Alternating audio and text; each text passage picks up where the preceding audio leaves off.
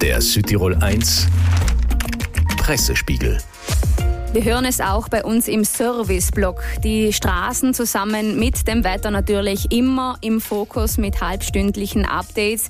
Viel Regen und Schnee aktuell. Unser Redaktionsleiter Daniel Reiner. Schönen guten Morgen. Ja, erst gegen Nachmittag soll sich heute alles so langsam beruhigen. Auf rheinnews.de deshalb auch groß ein aktueller Artikel. Erhöhte Gefahr von Hangrutschen und Steinschlägen in Südtirol. Vor allem unterhalb von 1000 Metern, also unterhalb der Schneefallgrenze. Landesgeologe Volkmar Meyer wird zitiert mit Wir können nicht in die Böden hineinschauen. Er verweist auf die Schwierigkeit einer Prognose im Bereich von Hangrutschungen, aber es sei besonders vom Unterland über Bozen bis in die Meraner Gegend Wachsamkeit geboten.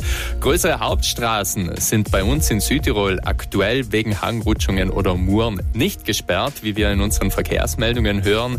Allerdings, wenn Sie über den Reschenpass nach Nordtirol fahren, gleich nach Nauders, die Sperre zwischen Pfunz und Kajetansbrücke nach einem Steinschlag mit Umleitung über Martina, also über die Schweiz. Und das natürlich nur mit Winterausrüstung. Und es geht nach Brixen. Sonntag ist der neue Bürgermeister gewählt worden, Andreas Jungmann. Besonders in der Tages Tageszeitung Dolomiten wird heute noch mal tiefer auf die Wahl eingegangen mit einem der ersten Fotos, auf dem der neue Bürgermeister auf dem Stuhl des Bürgermeisters am Stadtratstisch sitzt.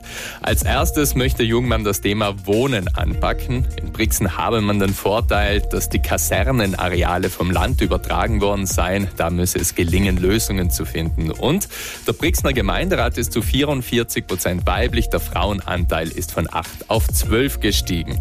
In der neuen Südtiroler Tageszeitung die Wahl in Brixen auf zwei Seiten. Der befürchtete Rechtsruck sei ausgeblieben. In Brixen habe man sich für eine stabile Mehrheit entschieden, eben mit Andreas Jungmann von der SVP an der Spitze. Und der Krieg in der Ukraine beschäftigt uns heute wieder etwas mehr. Macron will Einsatz von Bodentruppen in der Ukraine nicht ausschließen, groß auf Spiegel Online. Bis jetzt habe der Westen die Ukraine mit Waffen unterstützt. Bodeneinheiten standen nicht zur Debatte, die Folgen wären unabsehbar. Jetzt scheint es, als gäbe es bei diesem Thema mindestens Diskussionsbedarf.